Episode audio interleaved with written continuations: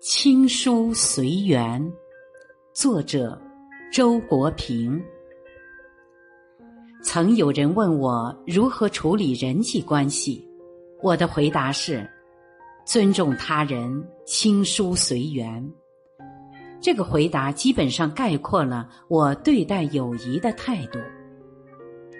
人在世上是不能没有朋友的。不论天才还是普通人，没有朋友就会感到孤单和不幸。事实上，绝大多数人也都会有自己的或大或小的朋友圈子。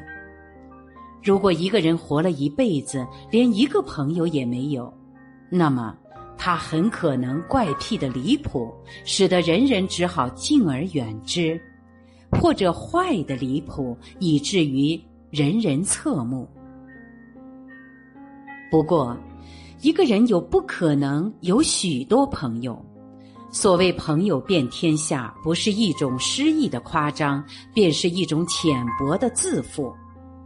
热衷于社交的人，往往自诩朋友众多，其实他们心里明白，社交场上的主宰绝不是友谊，而是时尚、利益或无聊。真正的友谊是不喧嚣的。根据我的经验，真正的好朋友也不像社交健儿那样频繁相聚。在一切人际关系中，互相尊重是第一美德，而必要的距离又是任何一种尊重的前提。使一种交往具有价值的，不是交往本身，而是交往者各自的价值。在交往中，每个所能给予对方的东西，绝不可能超出他自己所拥有的。他在对方身上能够看到些什么，大致也取决于他自己拥有些什么。高质量的友谊总是发生在两个优秀的独立人格之间。它的实质是双方互相由衷的欣赏和尊敬。因此，重要的是使自己真正有价值，配得上做一个高质量的朋友。这是一个人能够为友谊所做的首要贡献。我相信，一切好的友谊都是自然而然形成的，不是刻意求得的。我们身上有一种直觉，当我们初次与人相识时，只要一开始谈话，就很快能够感觉到彼此是否相投。当两个人的心性非常接近时，或者非常远离时，我们的本能下判断最快，立刻会感到默契或敌伍。对于那些中间状态，我们也许要稍费斟酌。斟酌的快慢是和他们偏向某一端的程度成比例的，这就说明两个人能否成为朋友，基本上是一件在他们开始交往之前就决定了的事情。也就是说，人与人之间关系的亲疏，并不是由愿望决定的，而是由有关的人各自的心性及其契合程度决定的。愿望也应该出自心性的认同，超出于此，我们就有理由怀疑那是别有用心，多半有利益方面的动机。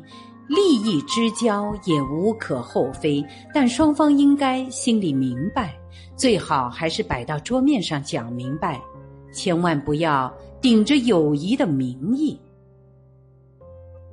凡是顶着友谊名义的利益之交，最后没有不破裂的，到头来还互相指责对方不够朋友，为友谊的脆弱大表义愤。其实，关友谊什么事呢？所谓友谊一开始就是假的，不过是利益的面具和工具罢了。今天的人们给了他一个恰当的名称，叫感情投资。这就比较诚实了。我希望人们更诚实一步，在投资时把自己的利润指标也通知被投资方。当然，不能排除一种情况：开始时友谊是真的，只是到了后来，面对利益的引诱，一方对另一方做了不义的事，导致友谊破裂。在今日的商业社会中，这种情况也是司空见惯的。我不想去分析那行不义的一方的人品究竟是本来如此，现在暴露了，还是现在才变坏的？因为这种分析过于复杂。我想说的是，面对这种情况，我们应该取的态度是轻疏随缘。不要企图去挽救什么，更不要现在已经不存在的昔日友谊当中感到愤愤不平，好像受了天大的委屈。应该知道，一个人的人品是天性和环境的产物，这两者都不是你能够左右的，你只能把他们的产物作为既定事实接受下来，跳出个人的恩怨。做一个认识者，借自己的遭遇认识人生和社会，你就会获得平静的心情。